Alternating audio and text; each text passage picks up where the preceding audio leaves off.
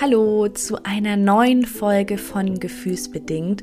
Unperfekt, ehrlich und herzlich. Dein Platz zum Nachdenken, Inspirieren und Wohlfühlen mit ganz viel Leichtigkeit und ohne erhobenen Zeigefinger. Viel Freude beim Zuhören. Ich freue mich, dass ihr heute auch wieder dabei seid und zuhört oder vielleicht auch zum ersten Mal reinhört. Und falls ihr von Instagram kommt, dann wisst ihr, glaube ich, dass ich auf meinem Account Marilini jetzt im Januar ganz viel zum Veganuary teile. Weil ich glaube, ganz oft, wenn man schon selber etwas lange macht, sind viele Dinge für einen so selbstverständlich. Und ich hatte letztens in der Fragerunde gefragt, was hält euch davon ab, vegan zu leben? Und ganz oft kam, ich könnte nie auf Käse verzichten oder ich liebe Käse. Es gibt keine leckeren Alternativen und ein Leben ohne Käse würde für mich nicht in Frage kommen.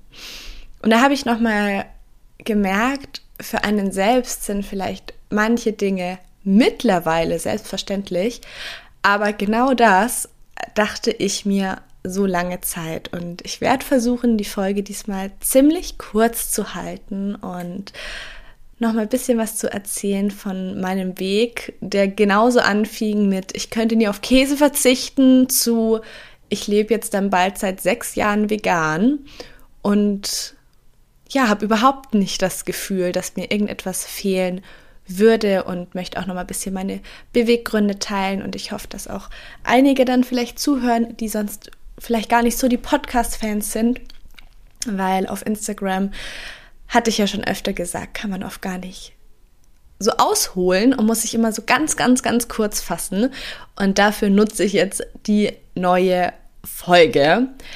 Und ich habe auch in meinem Buch Vegan Live darüber geschrieben, wie es bei mir war. Und ich dachte, ich lese euch mal diesen kurzen Abschnitt vor. Vielleicht kennen ihn ja einige. Und zwar geht es um den Einstieg oder um meinen Einstieg in ein veganes Leben. Irgendwann ist mir dann klar geworden, dass ich mit meinem Konsum und meinen Essgewohnheiten aber genau diesen Lebewesen, die ich so bewundere, Leid zufüge. Das war dann der Punkt, warum ich mit etwa 15 Jahren Vegetarierin geworden bin. Ich war glücklich und habe mich gut gefühlt. Für mich muss kein Tier mehr leiden. Käse und Milchprodukte habe ich weiterhin konsumiert. Vegan zu leben habe ich zu diesem Zeitpunkt nicht verstanden und konnte es ehrlich gesagt auch nicht nachvollziehen. Kühe geben doch sowieso Milch. Warum dann nicht nutzen? Vor ziemlich genau fünf Jahren habe ich dann angefangen, mich mehr mit der Milchindustrie zu beschäftigen und war schockiert. Auch mein vegetarischer Lebensstil verursacht sehr viel Tierleid. Und so ging's los. Ich hatte, ja, ich hatte immer die größten, dicksten Brie-Brote in der Schule mit dabei ich war ein absoluter Brie-Käse-Fan. Ich mochte eigentlich alle Arten von Käse und konnte mir anfangs überhaupt nicht vorstellen, darauf zu verzichten. Und wie ich eben auch in meinem Buch geschrieben habe, ich dachte tatsächlich, Kühe geben von sich aus Milch. Und ja, wenn man jetzt natürlich weiß, dass es nicht so ist, fragt man sich, wie war das möglich? Aber ich denke, oft hinterfragt man gar nicht so unbedingt, was alles dahinter steckt und kann sich vielleicht auch gar nicht vorstellen, was da hinter den Kulissen so stattfindet. Und ich dachte ganz lange, dass Veganer extrem sind und warum sie auf etwas verzichten, was doch sowieso schon da ist und dass es eigentlich ja reine Verschwendung ist. Und jetzt kommen wir zum großen Aber und das ist auch der Punkt, warum ich dann aufgehört habe, Käse zu essen. Und wenn es dir schwerfällt, ja, auf Käse zu verzichten, und es ist ja oft immer dieses Gefühl, etwas dann nicht mehr zu haben oder haben zu können, was davor für einen gewohnt war. Aber wenn du dein Warum findest, dann fühlt sich das tatsächlich gar nicht mehr so an und darauf kommen wir später noch. Es gibt wahnsinnig viele Alternativen, dass du überhaupt nicht auf die Kulinarik verzichten musst. Und ich hatte mich dann eben doch mal damit beschäftigt und war total schockiert. Und da kommen wir zurück zur Milchindustrie, weil Käse aus Milch gewonnen wird. Also Käseherstellung ist ja das Verfahren, bei dem aus der Milch von Kühen oder ja, auch Büffeln, Schafen oder Ziegen oder aus Süßmolke dann durch die Geringung der Eiweißbestandteile das Endprodukt Käse hergestellt wird. Und ich glaube, eigentlich ist es ganz selbstverständlich, Kühe geben ausschließlich Milch, wenn sie ein Kalb gebären, um es mit der Muttermilch zu ernähren. Wie es bei allen anderen Säugetieren und auch uns Menschen ist. Und dafür werden Kühe zwangsbefruchtet und ihre Kälber werden meist nach einem Tag von der Mutter getrennt, um eben die Milch für den menschlichen Verzehr zu gewinnen. Und die Frage ist eben auch, was passiert dann mit den Milchkühen, wenn sie nicht mehr so viel Milch geben, wenn die Milchleistung abnimmt und was passiert mit den männlichen Kälbern, die einfach für die Milchindustrie total unrentabel sind. Und vielleicht haben es einige gesehen. Ich habe auch gestern in meiner Story darüber gesprochen, weil das für mich auch so ein großes Thema ist und ich absolut verstehe, dass ganz viele eben damit hadern, dann auf Käse verzichten zu müssen. Aber Milchkühe werden nach knapp fünfeinhalb Jahren getötet ihre eigentliche Lebenserwartung wären 18 bis 22 Jahre. Also es ist eine immense Zeitspanne. Ja, und die männlichen Kälber, die für die Milchindustrie wirtschaftlich unrentabel sind, werden nach 22 Wochen geschlachtet. Und in so einem jungen Alter, und ganz oft ist es eben auch so, dass Kälber Milchersatz bekommen und teilweise auch extreme Mängel haben bis zur Schlachtung, weil eben Kalbsfleisch auch besonders schön ist, wenn das ja so eine bestimmte Farbe hat. Und die wird eben dadurch erreicht, dass bestimmte Nährstoffe nicht hinzugegeben werden, also wodurch dann die Kälber auch noch mangelernährt werden, bis sie dann geschlachtet werden. Und ich kann euch da einen Film empfehlen, der mich damals sehr bewegt hat und der das komplett darstellt, wie das eigentlich auch so abläuft und vor allem auch mit den männlichen Kälbern und eigentlich auch mit der ganzen Pervertierung der Milchindustrie heutzutage. Und zwar heißt der Film Das System Milch und ich verlinke ihn euch auch nochmal in den Show Notes. Ich finde, es ist ein absolutes Muss für jeden, der gern Milch trinkt oder Käse isst, weil dadurch bekommt man, finde ich, nochmal doch einen ganz anderen Blickwinkel auf die Lebensmittel, die man eigentlich so gern gewonnen hatte. Und was, glaube ich, auch viele gar nicht wissen, ist, dass Käse oftmals nicht einmal vegetarisch ist. Denn ganz oft wird tierisches Lab als Gerinnungsstoff aus getöteten Tieren eingesetzt. Und Lab stammt aus den Mägen von getöteten Kälbern, die im milchtrinkenden Alter waren, weil dann produziert der Körper Lab. Und Lab hat die Funktion, dass sie Milch eindicken lässt, ohne dass sie sauer wird. Und jetzt ist natürlich die Frage, oder könnte man sich die Frage stellen, woran erkenne ich denn, ob jetzt der Käse, den ich immer gegessen habe, vielleicht sogar doch noch vegetarisch ist? Fast alle bekannten Hart- und Schnittkäsesorten benötigen bei der Herstellung Lab. Und dadurch, dass er ein Verarbeitungshilfstoff ist, ist er auch nicht deklarationspflichtig. Also man sieht es gar nicht unbedingt auf der Verpackung. Und ganz viele Käsesorten wie Gouda, Emmentaler oder eben auch Parmesan, Pecorino, Grana Padano, Gorgonzola aus Italien, Roquefort, Appenzeller, die beinhalten alle tierisches Lab, weil die Käsesorten eben auch länger gelagert werden. Und bei mir war es dann so, oder das ist auch mein, warum, warum ich persönlich kein Käse mehr esse, weil ich mir dachte, wie kann ich das rechtfertigen, dass ich sage, boah, ich finde den Geschmack vom Brie-Käse so geil, wenn dann da noch so ein bisschen, ähm, ja, vielleicht ein bisschen so ein Feigensenf drauf ist oder Preiselbeeren auf so einem schönen Brot, mag ich sehr gern. Und damit verursache ich so ein immenses Leid. Und das für ein paar Minuten von Genuss.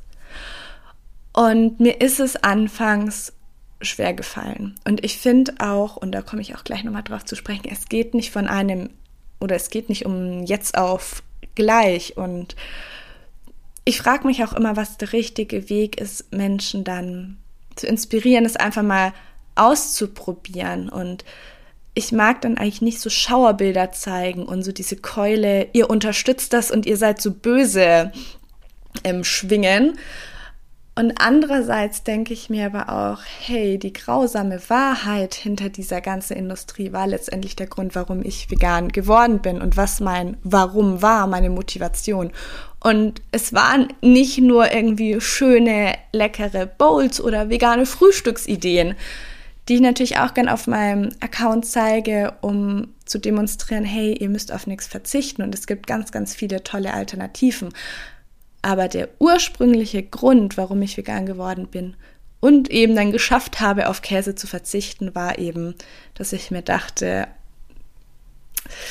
ich bin gar nicht so ein Tierfreund und es klingt jetzt hart, wenn ich all das noch weiter konsumiere. Und es war ja immer die Tierliebe, die mich, die mich da angespornt hatte und warum ich eben auch vegetarisch geworden bin. Und dann habe ich eben mit der Zeit gemerkt, dass mein vegetarischer Lebensstil gar nicht so viel bringt. Und es war letztendlich die einzige konsequente Lösung. Und ein Tipp, den ich für euch habe, ist wirklich, sucht euch leckere Alternativen. Und ich verstehe, man möchte auf nichts verzichten und man hat Lieblingsgerichte und Produkte, die man seit, seit Jahren liebt. Aber es gibt wirklich mittlerweile so viele Alternativen für gefühlt jeden Käse. Und das auch nochmal vorab. Es schmeckt nicht alles identisch. Es ist kein Ersatz, es ist eine Alternative. Und ich finde, es hilft schon, sich auch davon zu lösen, dass etwas einen ganz genauen Geschmack imitieren muss, weil letztendlich es sind natürlich ganz andere Inhaltsstoffe. Man kann nicht erwarten, dass man das gleiche Ergebnis dadurch bekommt. Aber es gibt viele Produkte, die einen ähnlichen Geschmack aufweisen und natürlich ist auch das Gewohnheits Sache. Und ich liebe meinen veganen Brie-Käse oder ich habe letztens auch bei Dens im Biomarkt einen veganen Parmesan entdeckt. Also es gibt manche Käsesorten, die schmecken extrem wie das Original und ich habe den Parmesan probiert und ich muss sagen, so meine Wahrnehmung ist vielleicht schon ein bisschen dadurch verfälscht. Ich meine, ich bin seit sechs Jahren vegan. Ich habe schon lange keinen tierischen Käse mehr gegessen, aber es war mein Bruder da, der auch noch Käseprodukte konsumiert, aber tatsächlich immer mehr jetzt vegane Produkte ausprobiert, worüber ich mich total freue. Hat er es gestern wieder gefragt. Niki, wann machst du denn wieder deine vegane Aioli? Die war so lecker. Und er hat sich jetzt auch vegane Chicken Nuggets und alles gekauft und ist da, weiß ich nicht, gerade so begeistert von. Und er und sein Freund haben eben auch den veganen Parmesan ausprobiert und meinten, das ist Wahnsinn. Er schmeckt wie das Original. Er schmeckt wie tierischer Parmesan. Und das freut mich dann immer ungemein, weil das eben auch nochmal zeigt, man muss auf nichts verzichten. Und vor sechs Jahren muss ich sagen, es war noch anders. Da gab es viel weniger Alternativen, aber mittlerweile, es gibt fast in jedem Supermarkt und auch in Discountern so viele Alternativen und in gut sortierten Biomärkten oftmals noch mehr oder man kann theoretisch auch im Internet über bestimmte Seiten bestellen. Oder wann, irgendwann war ich mal in Berlin. Wie heißt denn der Supermarkt LPG? Ich bin mir gar nicht sicher. Da habe ich einen veganen Gorgonzola-Käse gefunden. Und ich war so begeistert und dachte mir, das kann ja nicht wahr sein. Jetzt gibt schon veganen Gorgonzola-Käse. Also probiert euch da wirklich durch. Und am Anfang werdet ihr auch mal Käse essen, wo ihr euch denkt, oh, das hat ja gar nichts mit Käse zu tun. Das hatte ich auch. Manche schmecken besser, manche schlechter. Aber man findet seine Favoriten und eben auch für ganz viele verschiedene Gerichte, zum Beispiel auch in Augsburg. Es gibt zwei Restaurants, das Bodis und Emmys Kitchen. Kitchen. Kitchen. Und die haben vegane Kässpatzen. Also ich glaube, Bodi hat vegane Kässpatzen und Emmys Kitchen. Was sind das denn? Spinatkässpatzen? Irgendwie sowas. Aber das finde ich dann auch so toll, wenn man auch Alternativen für liebgewonnene Gerichte findet, weil ich habe früher Käsespatzen geliebt. Und ich habe auch auf meinem Blog, das ist aber schon länger her, vor zwei Jahren war das, glaube ich, meinen ultimativen Käseguide mal veröffentlicht, eben auch als Hilfestellung, um zu zeigen, hey, es gibt wahnsinnig viele Alternativen. Den verlinke ich euch auch noch, ähm, in den Show Notes.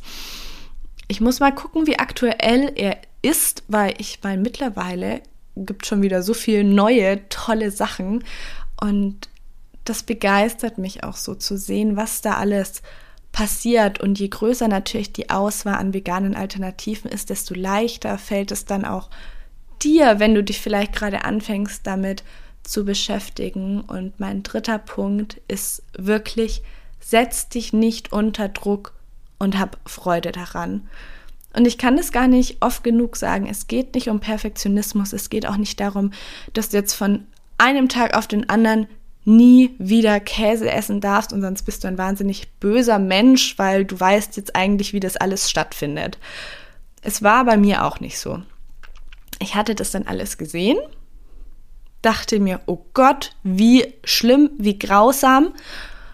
Und dann kam halt doch wieder die Routine und meine Gewohnheiten und dann fängt man halt manchmal vielleicht doch wieder an, so sein Wissen ein bisschen in die Ecke zu drängen und dann halt doch mal eine Ausnahme zu machen und vielleicht mit bisschen schlechtem Gewissen dann auch wieder den Brie-Käse zu essen oder den Käse auf der Pizza.